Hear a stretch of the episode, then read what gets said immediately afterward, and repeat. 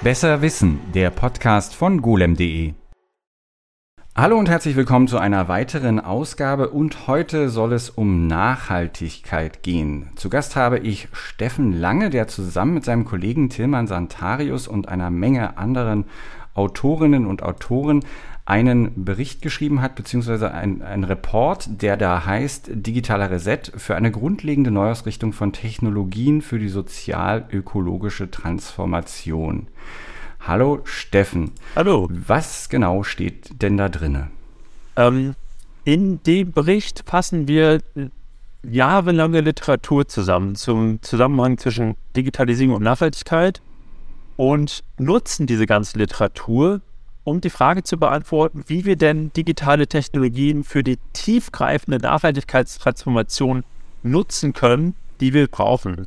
Und mit der tiefgreifenden, tiefgreifenden Nachhaltigkeitstransformation, das ist ganz wichtig, ähm, ist eben nicht so ein bisschen, äh, bisschen äh, nachhaltiger gemeint, sondern äh, ein Prozess, der so ähnlich groß ist wie die industrielle Revolution. Also da verändert sich nicht nur Technologie, da verändert sich Gesellschaft, da verändern sich wirtschaftliche Zusammen äh, Zusammenhänge, da, fällt, da verändert sich das Verhalten von uns allen im alltäglichen Leben und wie digitale Geräte dafür genutzt werden können. Das haben wir aufgezeigt. Weil ich hatte nämlich in der Vorbereitung hierfür erstmal ganz stupide nur nach, ähm, ich dachte, ganz einfach angefangen mit Stromverbrauch geguckt und so und dachte, naja, Digitalisierung, wir haben jetzt alle so viel Geräte, Spielkonsolen, Computer, alles Mögliche, das muss ja irgendwie ins Unendliche gestiegen sein. Tatsächlich ist aber der Stromverbrauch in deutschen Haushalten seit 91 äh, eher gesunken, was vermutlich auch damit zu tun hat, dass die, also zwischendurch ist er mal gestiegen, dass die Geräte, die wir heute benutzen, gar nicht mehr so stromfresserisch sind. Aber das ist, wie du gerade gesagt hast, natürlich nicht irgendwie das, das große Rad, an dem man drehen muss, wenn man das 1,5 Grad Ziel erreichen will. Und ein Punkt aus eurem Report ist ja auch, dass ihr eigentlich sagt, also so wie das jetzt läuft, auch wenn die Großen äh, der Industrie, also wie zum Beispiel Google, Amazon, Apple, Meta und Microsoft, sich da hehre Ziele setzen, das wird alles nicht ausreichen, oder? Genau, also der Energieverbrauch insgesamt, selbst wenn der gesunken sein sollte, der, oder der Stromverbrauch von Haushalten, sind äh, digitale Geräte da immer noch ein Treiber. Also die, ähm, der Verbrauch des, der, der Stromverbrauch der digitalen Geräte bleibt ungefähr gleich oder steigt leicht an. Und das hat eben genau damit zu tun, mit, äh, mit einem zentralen Effekt, den wir da beschreiben, den Rebound-Effekt. Also die Geräte werden zwar immer effizienter, ja, also das, das Smartphone braucht pro Rechenleistung immer weniger Strom, Bildschirme werden effizienter etc. Aber gleichzeitig haben wir immer mehr Geräte. Also wir kaufen jetzt häufiger neue Smartphones, wir haben größere Bildschirme, aber es kommen eben auch ganz neue Geräte dazu, wie zum Beispiel bei Smart Homes. Und da, ähm, das frisst dann schnell die Einsparpotenziale wieder auf, die wir, ähm, die wir da sehen. Und ein, du hast ja gesagt, hast ja angesprochen, dass, ähm, dass es vielleicht gar nicht das größte Rad ist. Das ist eben nur eine Dimension, wenn es um die Digitalisierung geht, also der Stromverbrauch der digitalen Geräte selbst. Was noch viel wichtiger ist, ist die Frage, wofür nutzen wir diese Geräte denn? Ähm, in Mobilität, in Energie, in der Landwirtschaft. Und ähm, auch da sieht es bisher leider nicht so gut aus. Außerdem ist ein Aspekt, der da dann natürlich rausfällt, dass natürlich die Herstellung der Geräte ja auch irrsinnige Mengen Indus äh, ähm, äh, Energie frisst und eben äh, Schadstoffe in die Umwelt bringt und so weiter und so fort. Und das ist natürlich bei so einem simplen Ding wie, wir gucken mal, was die Haushalte im Strom äh, sozusagen durchschnittlich an Strom verbrauchen, gar nicht enthalten. Also die äh, zum Beispiel, du hattest mir im Vorgespräch gesagt, ne, das gibt halt, man könnte jetzt sagen, VW sagt, ja, das Auto äh, äh, äh, ist halt vielleicht ein Elektroauto oder irgendwas, aber irgendwo muss es ja herkommen. Und genau das Gleiche betrifft ja dann auch die Geräte, die wir benutzen. Also selbst wenn die stromsparender sein sollten, kann es sein, dass auf der anderen Seite der Medaille halt trotzdem kein, kein Minus steht, ne? Genau, da müssen wir jetzt zwei Sachen auseinanderhalten. Also das eine hast du ganz richtig gesagt, die, die Herstellung der Geräte ähm, ist extrem wichtig mit einzubeziehen, also wie viel Strom und auch Ressourcen und andere Energieträger da involviert sind. Und das macht ungefähr ein Drittel aus. Also wenn wir uns anschauen, wie viel Strom wir insgesamt verbrauchen ähm, mit digitalen Geräten, dann ist die Herstellung ein Drittel und der Anteil wird, ist auf jeden Fall in den letzten Jahren ähm, größer geworden. Also das wird immer wichtiger. Das andere ist, was du angesprochen hast, ist diese Frage der Klimaneutralität von den digitalen Unternehmen. Und die Versprechen der Klimaneutralität.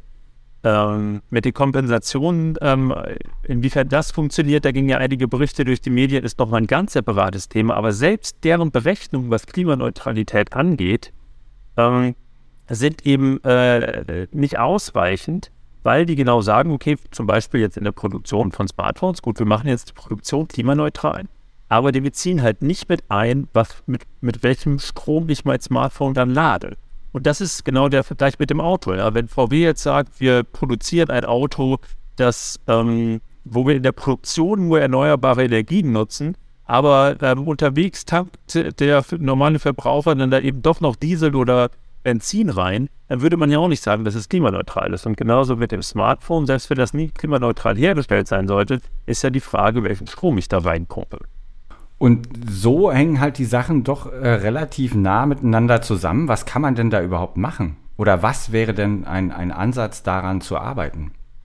Das ist eine sehr große Frage. Da gibt es verschiedenste Ansätze. Ja? Also auf der individuellen Ebene gibt es so kleinere Sachen, die man machen kann. Nicht, nicht irrelevant. Also zum Beispiel kann ich mein Smartphone länger nutzen. Wie gesagt, ein Drittel hängt an der Produktion dran. Also wenn ich mein Smartphone nicht nur zwei Jahre, sondern fünf, sechs, sieben, acht Jahre nutze, dann reduziert das meinen ökologischen Fußabdruck schon äh, immens.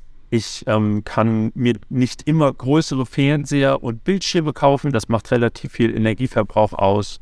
Ähm, ich kann Secondhand kaufen, etc. Das ist so auf der, auf der individuellen Ebene. Die großen Räder. Da hake ja. ich kurz ein. Da, kurz, da hake ich kurz ein. Was mir dann auch noch einfällt, ist natürlich vorausgesetzt, natürlich der die, die Anbieter des, der, der Smartphone-Technologie zum Beispiel ermöglichen das. Ne? Also das gibt ja auch so Punkte, dass zum Beispiel einige Telefone dann eben gar nicht mehr mit Software unterstützt werden und ich eventuell mit einem, also nicht nur veralteten, sondern im schlimmsten Fall auch sicherheitstechnisch nicht mehr ähm, äh, sicheren äh, Smartphone durch die Gegend laufe, weil der Hersteller irgendwie gesagt hat, nach zwei Jahren ist Schluss. Also, dass wenn man sich als Konsument da vorher informiert, kriege ich denn meine fünf Jahre auch sicherheitstechnisch abgedeckt? Dann kann man durch die Kaufentscheidung sicherlich dann eben auch sagen, okay, also ich kaufe mir lieber was, was ähm, dann diese Nachhaltigkeit hat. Ne? Also es ist ja die eine Sache, ob es technisch funktioniert. Also ich kann ein Smartphone, ich habe das auch schon gemacht, von vor zehn Jahren noch benutzen, das geht alles. Aber da ist natürlich dann äh, äh, die Software veraltet. Aber gut, genau, dann, das ist die eine Seite gewesen, Konsument. Ja, genau, wobei das ja ein wunderbarer Übergang ist, weil das genau die Grenzen aufzeigt. Ja, wenn, wenn die Softwareentwicklung und eben das, das auf einer bestimmten Zeit ich nicht mehr das neueste Android auf mein, auf mein Gerät installieren kann und dann bestimmte Features verliere oder sogar die Sicherheit, ähm, das zeigt ja als Konsument, komme ich da an Grenzen und dann wird es halt auch irgendwann sehr unpraktisch. Das heißt, ähm, die Entwickler sowohl von Hardware und Software sind dann irgendwann gefragt. Und das sind die größeren Räder. Und dann kann man da so in zweierlei Hinsicht drauf schauen. Ja, das eine ist, sind die PolitikerInnen, die Policymaker, die ähm, Regeln aufstellen können, die zum Beispiel sagen können, ja, bestimmte Garantielängen für die Hardware oder bestimmte äh, Zeiten und die kann man eben auch bedeutend höher setzen, wie lange Hersteller noch neue Software, äh, Software-Updates für ihre Geräte anbieten müssen. Das wäre so auf der äh, politischen Seite. Und auf der Unternehmensseite ist im Grunde ja das Problem, dass diese Unternehmen bestimmte Geschäftsmodelle verfolgen, die profitorientiert sind. Und ne, bei, bei Smartphones wäre es jetzt, ähm, die wollen immer mehr Smartphones verkaufen und damit Geld verdienen.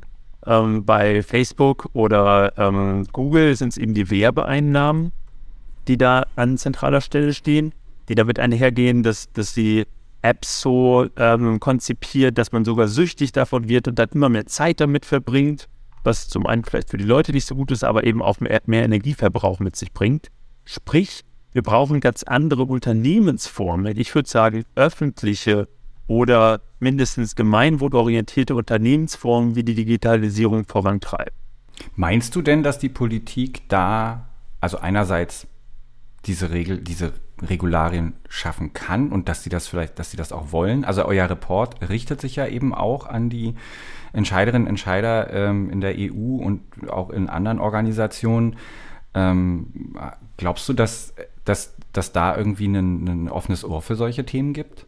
Also es gibt schon ein offenes Ohr für Themen. Also man sieht ja zum Beispiel, dass ähm, auf der EU-Ebene total viel passiert ist auch in den letzten Jahren. Also es gibt den Digital Markets Act und den Digital Services Act als, als die zwei größten Politik-Packages, also Politik-Regelpakete, äh, die da verabschiedet wurden. Ja, das erste, der Digital Markets Act, richtet sich an die ähm, Regulierung von Plattformen und der zweite, der Digital Services Act, an die Regulierung von äh, Social Media.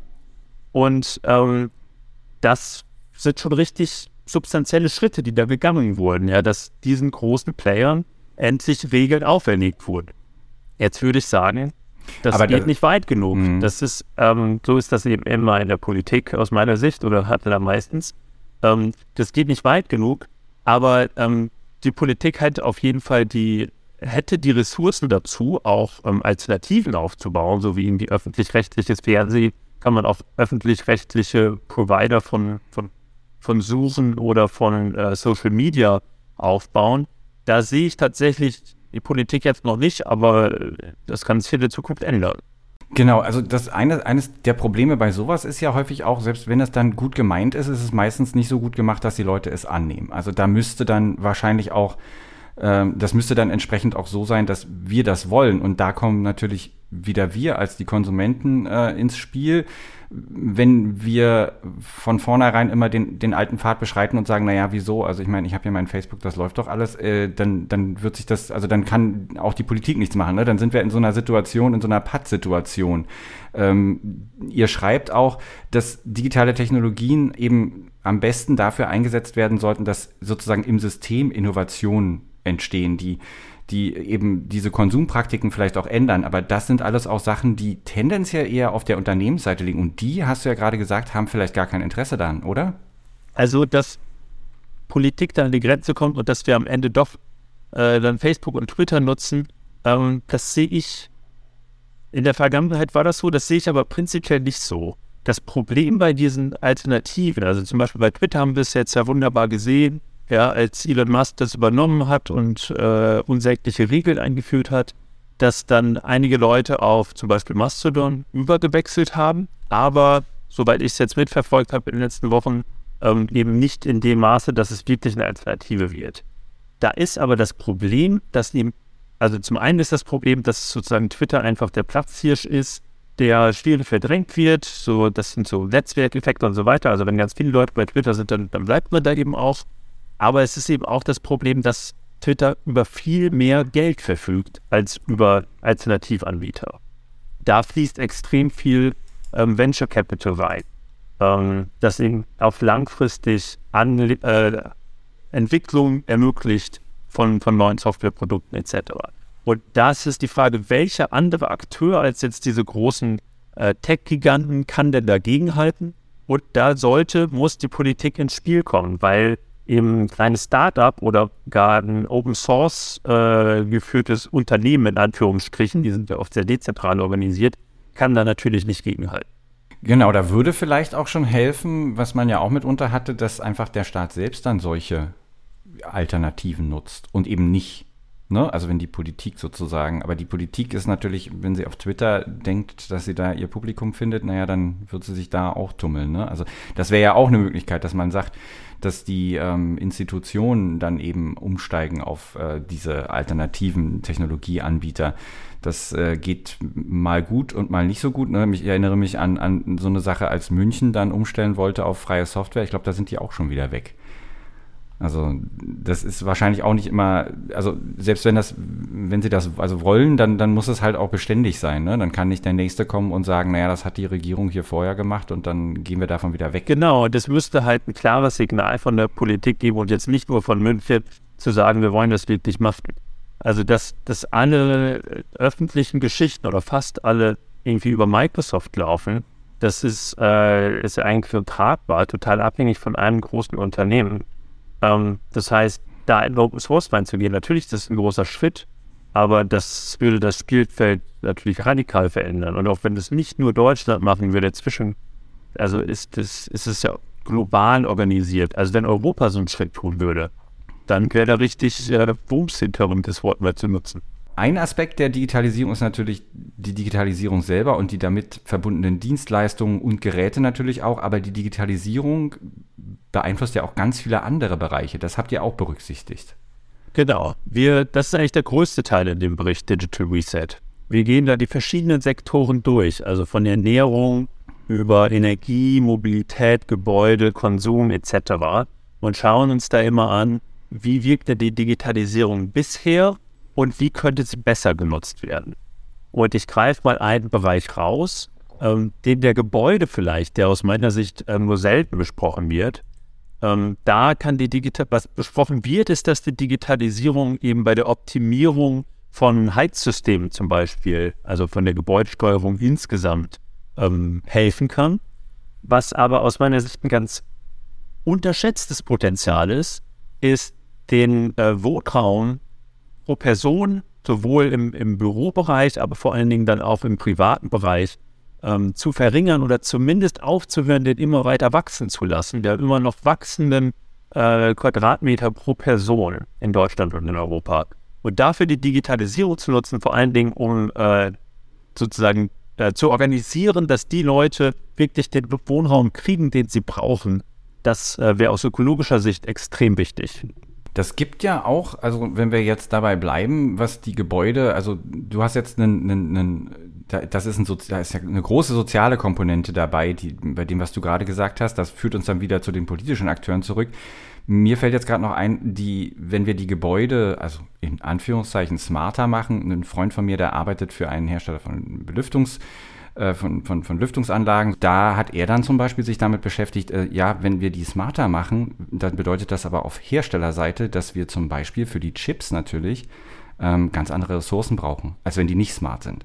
Ist, da ist dann halt die Frage, steht dann am Ende vielleicht ein äh, äh, smartes Gerät, wo wir uns Digitalisierung auf die Fahne schreiben können und dass das Haus eben smart gelüftet wird. Aber äh, führt das eventuell dazu, dass wir Ressourcen verbrauchen, die wir sonst gar nicht verbraucht hätten? Also hebt sich das eine und das andere auf. Aber kommen wir. Ganz ja, genau. Entschuldigung. Ja, ganz genau.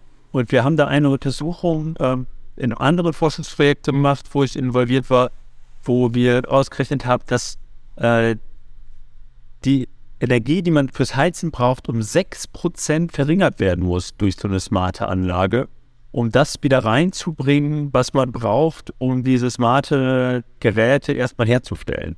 Und das ist eben schon relativ viel.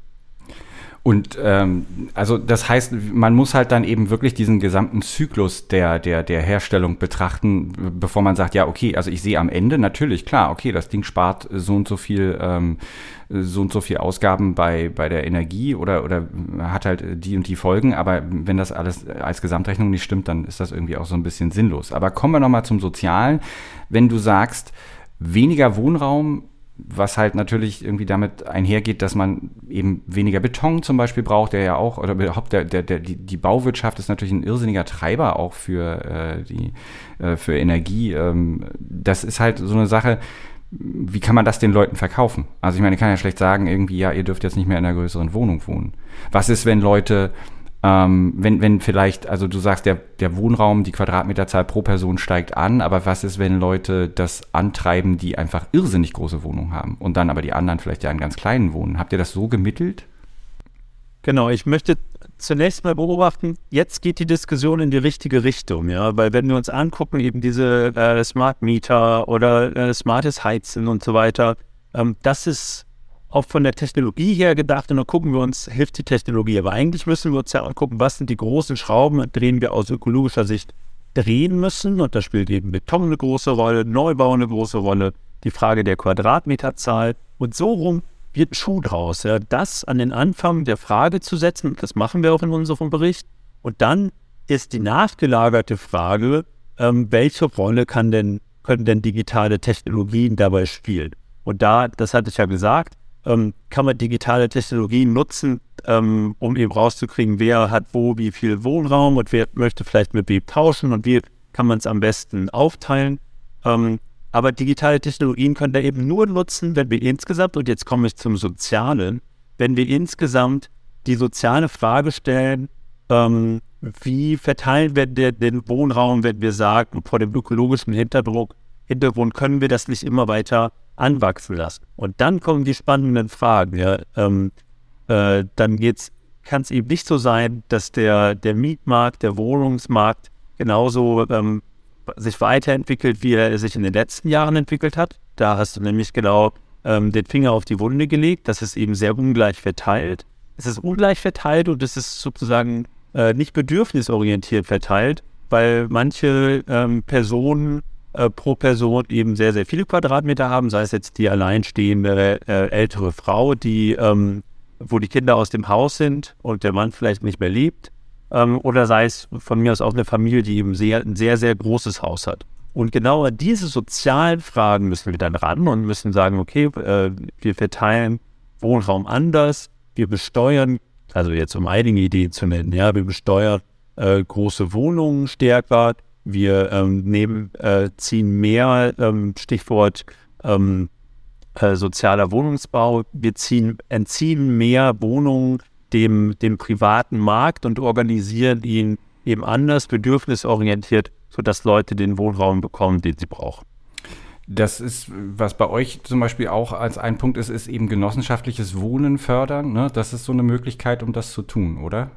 Genossenschaftliches Wohnen fördern, äh, genau, das hat zum einen diesen sozialen Aspekt ähm, und hat aber ähm, auch noch den weiteren Aspekt, dass ja nicht immer, aber häufig damit auch einhergeht, dass man eine andere Art des Wohnens hat, also mehr ähm, äh, die Nachbarn besser kennt, äh, eben mit denen auch gemeinschaftlich organisiert ist in der Genossenschaft, was dann eben auch dazu führen kann, zumindest eher dazu führt, dass man, ähm, dass man den Wohnraum sinnvoll verteilt und auch, dass man bestimmten Wohnraum äh, an sich teilt. Also dass man äh, ein großes Wohnzimmer gemeinsam hat oder einen Gemeinschaftsraum und dann oder, oder eine Werkstatt etc und dann nicht mehr so viel Wohnraum pro Person benötigt. Das hört sich zusammengefasst alles relativ nach Sozialismus an. Also um es mal so, also zumindest nach einem sozialeren, ähm, äh, nach einer sozialeren Gesellschaftsform als die, die wir gerade haben. Jetzt gibt es natürlich einen Haufen Leute, die sagen, ja, okay, ähm, wenn wir alles so ein bisschen mehr gemeinschaftlicher machen, wo ist dann der Anreiz, wer treibt dann sozusagen diese Innovation, die ja eben auch, äh, also die sozusagen ja die Digitalisierung dann auch vorantreibt, äh, wo kommt die dann her, wenn die Leute diesen Anreiz nicht sehen? Ähm, siehst du das als eine Gefahr?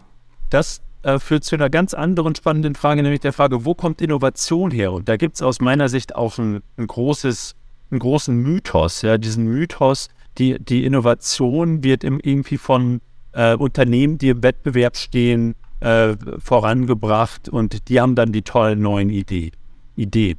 Ähm, natürlich spielen die auch eine Rolle, ähm, private Akteure, die aber übrigens, also Genossenschaften sind ja auch privat, also die auch anders gemeinschaftlicher, demokratischer organisiert sein können. Und ähm, worauf, was mir aber wichtig ist zu sagen, ist, dass ähm, der Staat, die öffentliche Hand ähm, das haben viele Untersuchungen äh, gezeigt. Äh, Mariana Mazzucato ist da so ein, so ein äh, einschlägiger Name. Ja, dass der extrem wichtig ist, auch in der Entwicklung von neuen Technologien. Das Internet ist vor allen Dingen ein Produkt von staatlichen Geldern, äh, insbesondere über, übers Militär.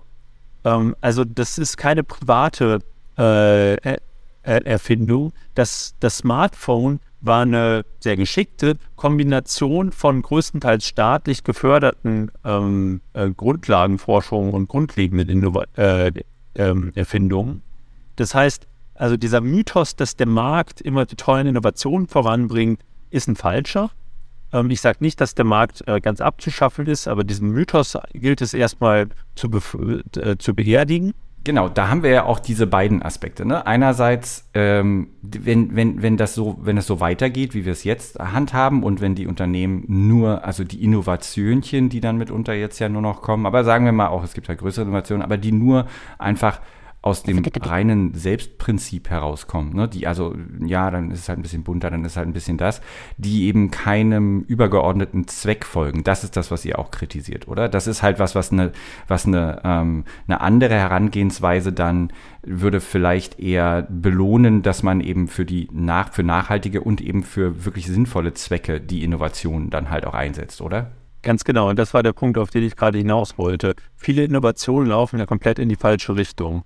Ähm, ja, also äh, zum Beispiel Social Media, da ist natürlich auch was Gutes mit dabei. Aber wenn die Software wirklich so geschrieben wird, und das wird sie eben, dass sie, dass sie süchtig macht, dass Leute möglichst viel Zeit damit verbringen, ähm, dass es Stress generiert, dass äh, Burnouts damit zusammenhängen, ähm, dann ist es eben keine gute Innovation. Und jetzt ist natürlich die spannende Frage, wo, wo kommt denn die Innovation her, die wir, die wir uns wünschen?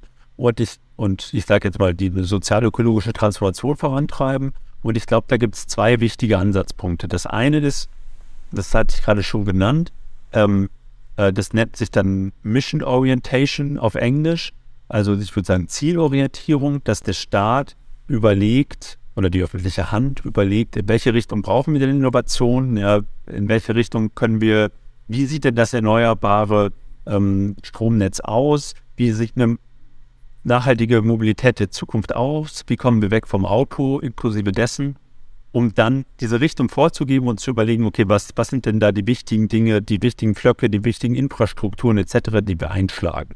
Und innerhalb dieses Rahmens, den der Staat dann vorgibt, ähm, können und sollen private Akteure dann Innovationen auch tätigen. Aber das sind eben nicht, nicht nur die privaten Akteure an sich, sondern private Akteure innerhalb von Infrastrukturen und von Basisförderung, von Basisforschung, die der Staat vorantreibt und eben innerhalb der Regularien, ähm, die der Staat auch vorgibt. Um noch ein Beispiel zu nennen, ja, reparieren. Also wenn Ressourcenverbrauch und Treibhausgasemissionen ähm, bedeutend teurer werden, dann gäbe es viel mehr Geschäftsmodelle von Unternehmen, die sich auf das Reparieren von, von digitalen Technologien, aber auch von allen möglichen anderen Produkten, sei es von Möbeln oder von Waschmaschinen oder eben alle physischen Produkte, die man sich so vorstellen kann, Geschäftsmodelle, die sich darauf konzentrieren würden. Und unsere Wirtschaft würde ganz anders aussehen. Jetzt Sagen wir mal, es würde sich in Zukunft mehr in diese Richtung entwickeln. Also wie du es gerade gesagt hast, Regularien, Möglichkeiten der Politik sind ja nicht nur, dass sie halt sozusagen Geld auf Menschen wirft, um dann irgendeine Innovation hervorzubringen, was vielleicht ja dann doch nicht funktioniert, sondern sie könnte ja auch ähm, durch Regularien Innovation fördern, indem sie halt zum Beispiel ähm, Anreize gibt, eben stromsparender zu produzieren oder eben längere Zykluslaufzeiten zu haben und da trotzdem Anreize setzen. Das ist ja eine Möglichkeit. Also man kann ja nicht nur immer also man kann ja nicht nur mit Geld werfen, sondern man kann ja auch den Leuten sagen, okay, Freunde, ähm, wenn ihr das nicht hinkriegt, dann wird das für euch teurer und dann finden die schon einen Weg im Zweifelsfall. Den finden die mit ziemlicher Sicherheit, wenn man das möchte, in der EU. Ne? Aber wie sieht es denn außerhalb davon aus? Also wenn wir jetzt mal uns davon wettbewegen vom, vom, vom, äh, vom Westen und woanders hin, habt ihr das auch so ein bisschen in den Blick gefasst? Also in dem Report hatten wir einen klaren Fokus auf die EU. Das waren äh, die Wissenschaftler und Wissenschaftlerinnen, die an dem Report mitgewirkt haben, äh, kommen aus, aus europäischen Ländern. Ähm, wir haben einen Fokus auf äh, EU-Politik geworfen. Aber natürlich ähm, äh, finden in anderen Ländern, in anderen Kontinenten ähm, ähnliche Diskussionen statt, ähm, die aber dann immer sicherlich jeweils anders gelagert sind. Ja, und ähm, jetzt ist die Frage, wo wir, wo wir den, den Blick hinwerfen. Da äh, kommen natürlich zuerst China und die, die USA ähm, in den Sinn wo es zum Beispiel in den USA, wo es auch ähnliche Ansatzpunkte wie den Digital Markets Act oder den Digital Services Act gibt oder halt auch ähnliche Ansätze, ich sage jetzt mal verglichen zum European Green Deal, die, ähm, die versuchen, das zusammenzudenken. Und ähm, ich meine, letztendlich sind natürlich die westlichen Staaten dann auch oft Vorbild, beziehungsweise eben ein so großer Markt auch für die Unternehmen, dass sie sich halt dann im Zweifelsfall anpassen würden, sozusagen, oder? Das ist so die Hoffnung, dass mit dem Vorbild würde ich immer so ein bisschen, äh, das ist, glaube ich, eine Story, die viel in Europa erzählt wird. Das würde ich mit Vorsicht genießen. Das ist ja die Frage über des Blickwinkels. Ja? Also wenn wir uns ähm, anschauen, ähm, die Menge der Treibhausgasemissionen, insbesondere historisch gesehen, da ist Europa eben ganz vorne mit dabei und mit vorne meine ich jetzt im negativen Sinne, ähm, wie viel Treibhausgasemissionen da schon ausgestoßen wurde, aber auch Ressourcenverbrauch oder Biodiversitätszerstörung ähm, etc. Also Europa da als, als Glanzvorbild ähm, aufzuzeigen, ähm, haut nicht immer hin. Im digitalen Bereich ähm, ist, ist, Europa sicherlich Vorreiter, was so Datenschutzgeschichten angeht. Also der Digital Markets Act und Digital Services Act hat es schon genannt, aber auch schon Vorläufer im, im Bereich Datenschutz. Da ist Europa ähm, sicherlich ziemlich gut. Und was jetzt die Nutzung von Digitalisierung ähm, für ökologische Zwecke angeht, da passiert in Europa übrigens auch ganz viel. Ja, also Stichwort Circular Economy, Kreislaufwirtschaft. Ähm, da, ähm, da hoffe ich, dass Europa zum Vorreiter wird. Bisher ist das aber vor allen Dingen noch äh, Konzeption und äh, Zukunftsmusik. Ich meinte auch eher, wenn es denn soweit ist. Also ich meinte jetzt weder nicht so sehr den Status quo. Da sind wir wahrscheinlich, was ganze, den ganzen Konsumismus be, be, äh, betrifft, eher äh, jetzt ein Vorbild, was wir vielleicht nicht unbedingt sein sollten. Aber kommen wir nochmal zum Report zurück. Also es gibt sozusagen am Ende drei äh, Anforderungen, die ihr formuliert, wie, wie ihr seht, was, was der Beitrag für die Digitalisierung zur Nachhaltigkeit, ähm, was da erfüllt sein sollte. Und ihr gebt auch Leitsterne für den digitalen Reset, also dafür, wie eben die Digitalisierung neu gestartet mit anderen Vorzeichen neu gestartet werden kann. Genau, also die drei, ähm, die drei Bereiche, wie man darüber nachdenken kann, wie Digitalisierung zum Treiber für Nachhaltigkeit werden kann, ist äh, also sehr politikorientiert. Ja, das eine ist, den ökologischen Fußabdruck zu verringern. Da gibt es ganz bestimmte politische Maßnahmen.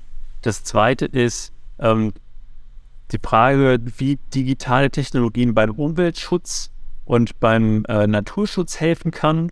Also so ja, auf jetzt wieder politikmäßig gesprochen gibt es halt bestimmte Ministerien oder bestimmte DGs auf der europäischen Ebene, die dann, äh, die sich mit ökologischen Fragen beschäftigen, mit Landwirtschaft, mit Energie etc. Und dass die immer darüber nachdenken, auch okay, wie können wir denn digitale Technologien hier wirklich sinnvoll nutzen? Und auf der anderen Seite, also das ist das Digitale in die Umweltpolitik tragen und auf der anderen Seite zu überlegen, wie kann denn die Ökologie in das Digitale getragen werden? Und das ist noch ein dickeres Brett. Also zum Beispiel beim Digital Markets Act und Digital Services Act wurde Umwelt fast gar nicht äh, mit bedacht. Also da noch zu überlegen, welche Regeln, welche Anforderungen kann man denn an zum Beispiel an die großen Akteure insbesondere stellen, dass sie auch Nachhaltigkeit mit einbeziehen müssen. Das sind die drei Sachen und zu den Leitsternen, das sind halt zehn, die möchte ich jetzt nicht alle auflisten, aber da geht es vor allen Dingen nochmal darum, welche Rolle die Politik ähm, prozedural einnehmen soll und kann. Und einiges davon haben wir schon genannt, ja, also dass die Politik Ziele vorgibt, also auch die Frage, also diese, diese These der Technologieoffenheit, da würden wir nicht zustimmen. Man darf natürlich alles nicht vorwegnehmen, aber an bestimmten Punkten ist auch klar, Technologien werden nur vorangetrieben, wenn der Staat als großer Akteur sagt, ja, das ist jetzt die, die Technologie, die wir in Zukunft wirklich sehen wollen und da pushen wir jetzt auch die Infrastruktur und die Forschung etc. Und eine andere große Herausforderung, daneben, dass der Staat sich eben als, als sehr aktiven Akteur begreift, ist, dass der Staat auf ähm, äh, schnell genug wird und sozusagen vor die Welle kommt, würde man im Englischen sagen, ja. Also bisher ist es so, dass das Internet entwickelt sich, die äh, Social Media entwickelt sich, die Plattform entwickelt sich und äh, der Staat hat immer so hinterhergehinkt und hat irgendwie versucht, so die schlimmsten Auswirkungen noch irgendwie Pflaster drauf zu kleben. Und ähm, da vorzukommen und zu antizipieren, was sind denn die nächsten technologischen Entwicklungen, die man dann auch selbst mit angestoßen hat, um dann viel früher schon regulieren zu können, in welche Richtung es läuft und dass diese schrecklichen Auswüchse ähm, gar nicht erst stattfinden. Das ist, eine, das ist was, was wir der, der Politik mit auf den Weg geben. Das ist ja eigentlich auch ureigenes Interesse der Politik. Also der, der, weil ich meine letztendlich, es ist ja auch nicht befriedigend, wenn ich jedes Mal feststelle, okay, jetzt ist das hier passiert und das hatte ich ja überhaupt nicht kommen sehen und warum muss ich das jetzt machen? Und man eigentlich immer nur aus einem Zwang heraus handelt. Also die Frage muss man sich ja jetzt schon auch wieder bei der KI stellen wo einfach offenbar niemand in der Lage ist, das halt halbwegs ordentlich zu beurteilen. In der Politik hat man das Gefühl. Und auch da, man sozusagen, wie du schon gesagt hast, ne, man ist immer dann einen Schritt hinterher und ist nicht vor der Bugwelle. Ähm, das ist natürlich eine Möglichkeit, sich da eben beraten zu lassen. Ich sage jetzt, gebe jetzt nochmal einen Hinweis auf das ähm, äh, auf die, auf, auf die Plattform, auf der ihr auch den Report veröffentlicht habt. Das ist Digitalization for Sustainability, ein, äh, eine, ähm, ein, ein Netzwerk von ähm, europäischen Wissenschaftlerinnen und Wissenschaftlern, die diese Nachhaltigkeitstransformation auch sozusagen begleiten wollen. Da gibt es eine Webseite, das packen wir natürlich in die Shownotes, wie auch den Link zum äh, Report zum Digital Reset. Aber das ist ja zum Beispiel euer Netzwerk oder dieses Netzwerk, das könnte doch zum Beispiel eben auch beratend wirken für die Politik. Macht ihr das? Also wir sind im ständigen, Austausch mit PolitikerInnen, mit ähm, äh, Leuten, die in der Europäischen Kommission arbeiten, etc. Ähm, und genau, genau das ist der Sinn von diesem Netzwerk, wie du gesagt hast. Genau das ist der Sinn von diesem Report, eben einen Kompass an die Hand zu geben, um neue Entwicklungen auch bewerten zu können. Ja, also wenn wir uns jetzt die Chatbots angucken, die gerade viel diskutiert werden, dann stehen ja viele Leute davor und sagen, okay, keine Ahnung, ob das jetzt gut oder schlecht ist.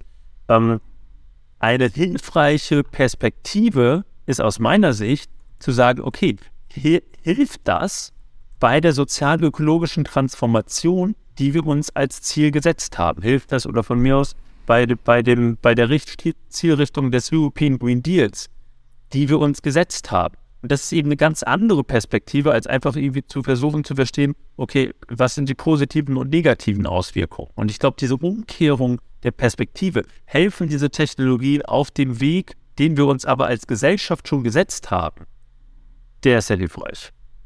Naja, jetzt könnte man sagen, gerade bei KI, das ist ja für viele Leute auch eine Blackbox. Da, also es ist halt schwer zu sagen wahrscheinlich, weil viel damit zusammenhängt, wie viel Fantasie man aufbringt, um sich vorstellen zu können, was die Dinge machen. Also jetzt der, nicht der Chatbot sicherlich, aber eben zum Beispiel KI äh, zu nutzen, um große Datenmengen auszuwerten.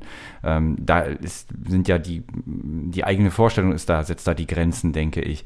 Ähm, aber viel hängt ja auch daran, dass die Leute, die dann beraten, im Zweifelsfall vielleicht ja auch eher von den Firmen kommen, ne? Genau, und die, ähm, der Diskurs falsch läuft. Also ich, zur KI sage ich, zu, zum Themenfeld KI sage ich gerne was. KI ähm, wird auch in Nachhaltigkeitsszenen ähm, lange diskutiert, äh, auf jeden Fall jetzt seit einigen Jahren. Und das Spannende daran ist, ist, ähm, mir fehlt immer noch das Beispiel, wo wirklich äh, gezeigt wird, ja, da hilft KI ähm, substanziell, um die Nachhaltigkeit voranzubringen. Klar, es dieses kann besser beobachtet werden und jenes kann besser beobachtet werden. Wo, ähm, was weiß ich, wo sind mehr ähm, von, von jener Tierart oder weniger von jeder Tierart. Ich will das gar nicht, also das, das hat seine positiven Beiträge, aber so wie es, ähm, so wie es bisher diskutiert und entwickelt wird, ähm, sehe ich nicht den großen Gamechanger. Also ja, die großen Gamechanger, was Nachhaltigkeit angeht, die liegen auch auf, auf dem Tisch und das sind eben eher soziale Fragen. Wie kriegen wir die Leute vom Auto in den Zug? Wie kriegen wir es hin, dass die Leute nicht immer mehr Wohnraum haben? Äh, wie bekommen wir hin, dass die Leute ihre, ihre äh, Diäten umstellen, ihre Ernährungsweisen hin, weg von tierischen Produkten hin zu äh, pflanzlichen Produkten? Das sind, das sind die großen Hebel. Und von da aus, wenn man denn über KI sprechen möchte, und ich würde sagen, äh, wir müssen da gar nicht vor dem Hintergrund primär darüber sprechen, sondern andere Themen sind wichtiger. Aber wenn wir dann über KI sprechen, dann lass uns doch bitte darüber sprechen, wie KI dabei helfen kann. Und wenn man sich anguckt, wo die För Forschungsförderung hingeht, dann geht die eben in KI-Entwicklung insgesamt oder in KI-Entwicklung und irgendwelche neuen Produkte, um wettbewerbsfähig zu bleiben äh, im globalen Kontext und nicht in diese Beantwortung der eigentlichen sozial-ökologischen Fragen, die auf der Hand liegen. Und da hast du jetzt am Ende doch nochmal den Bogen geschlagen, auch zu uns, zu den Konsumentinnen und Konsumenten. So wie wir angefangen haben, aber natürlich mittendrin eben alles andere auch. Äh, ist der Report, den konnten wir jetzt, hast du ja selber gesagt, die zehn, Fragen, die zehn Punkte konnten wir jetzt auch gar nicht alle aufzählen, ist wie gesagt in den Shownotes verlinkt. Vielen Dank, Steffen Lange, dass du uns hier ähm, Rede und Antwort gestanden hast und einen Ausblick gegeben hast darauf, was ihr denkt, wie die Digitalisierung, wie der digitale Reset unter vor allem auch sozialen, unter der, mit der sozialen Frage im Hinterkopf äh, sich gestalten kann. Und ähm, ich denke, dass, die, die, dass, dass das Netzwerk, in dem du auch Mitglied bist, ähm, ihr werdet auch weiterhin, ihr macht Veranstaltungen, oder? Kann man, kann man euch außer im Internet auch sonst noch irgendwo äh, sehen und erleben? Ja, wir sind im Mai auf äh, zwei wichtigen Veranstaltungen, die beide in Brüssel sind. Das eine ähm, wird heißen ähm, Digital 1.5 Degrees, also Digitalisierung innerhalb von 1, innerhalb des, der 1,5 Grad Grenze.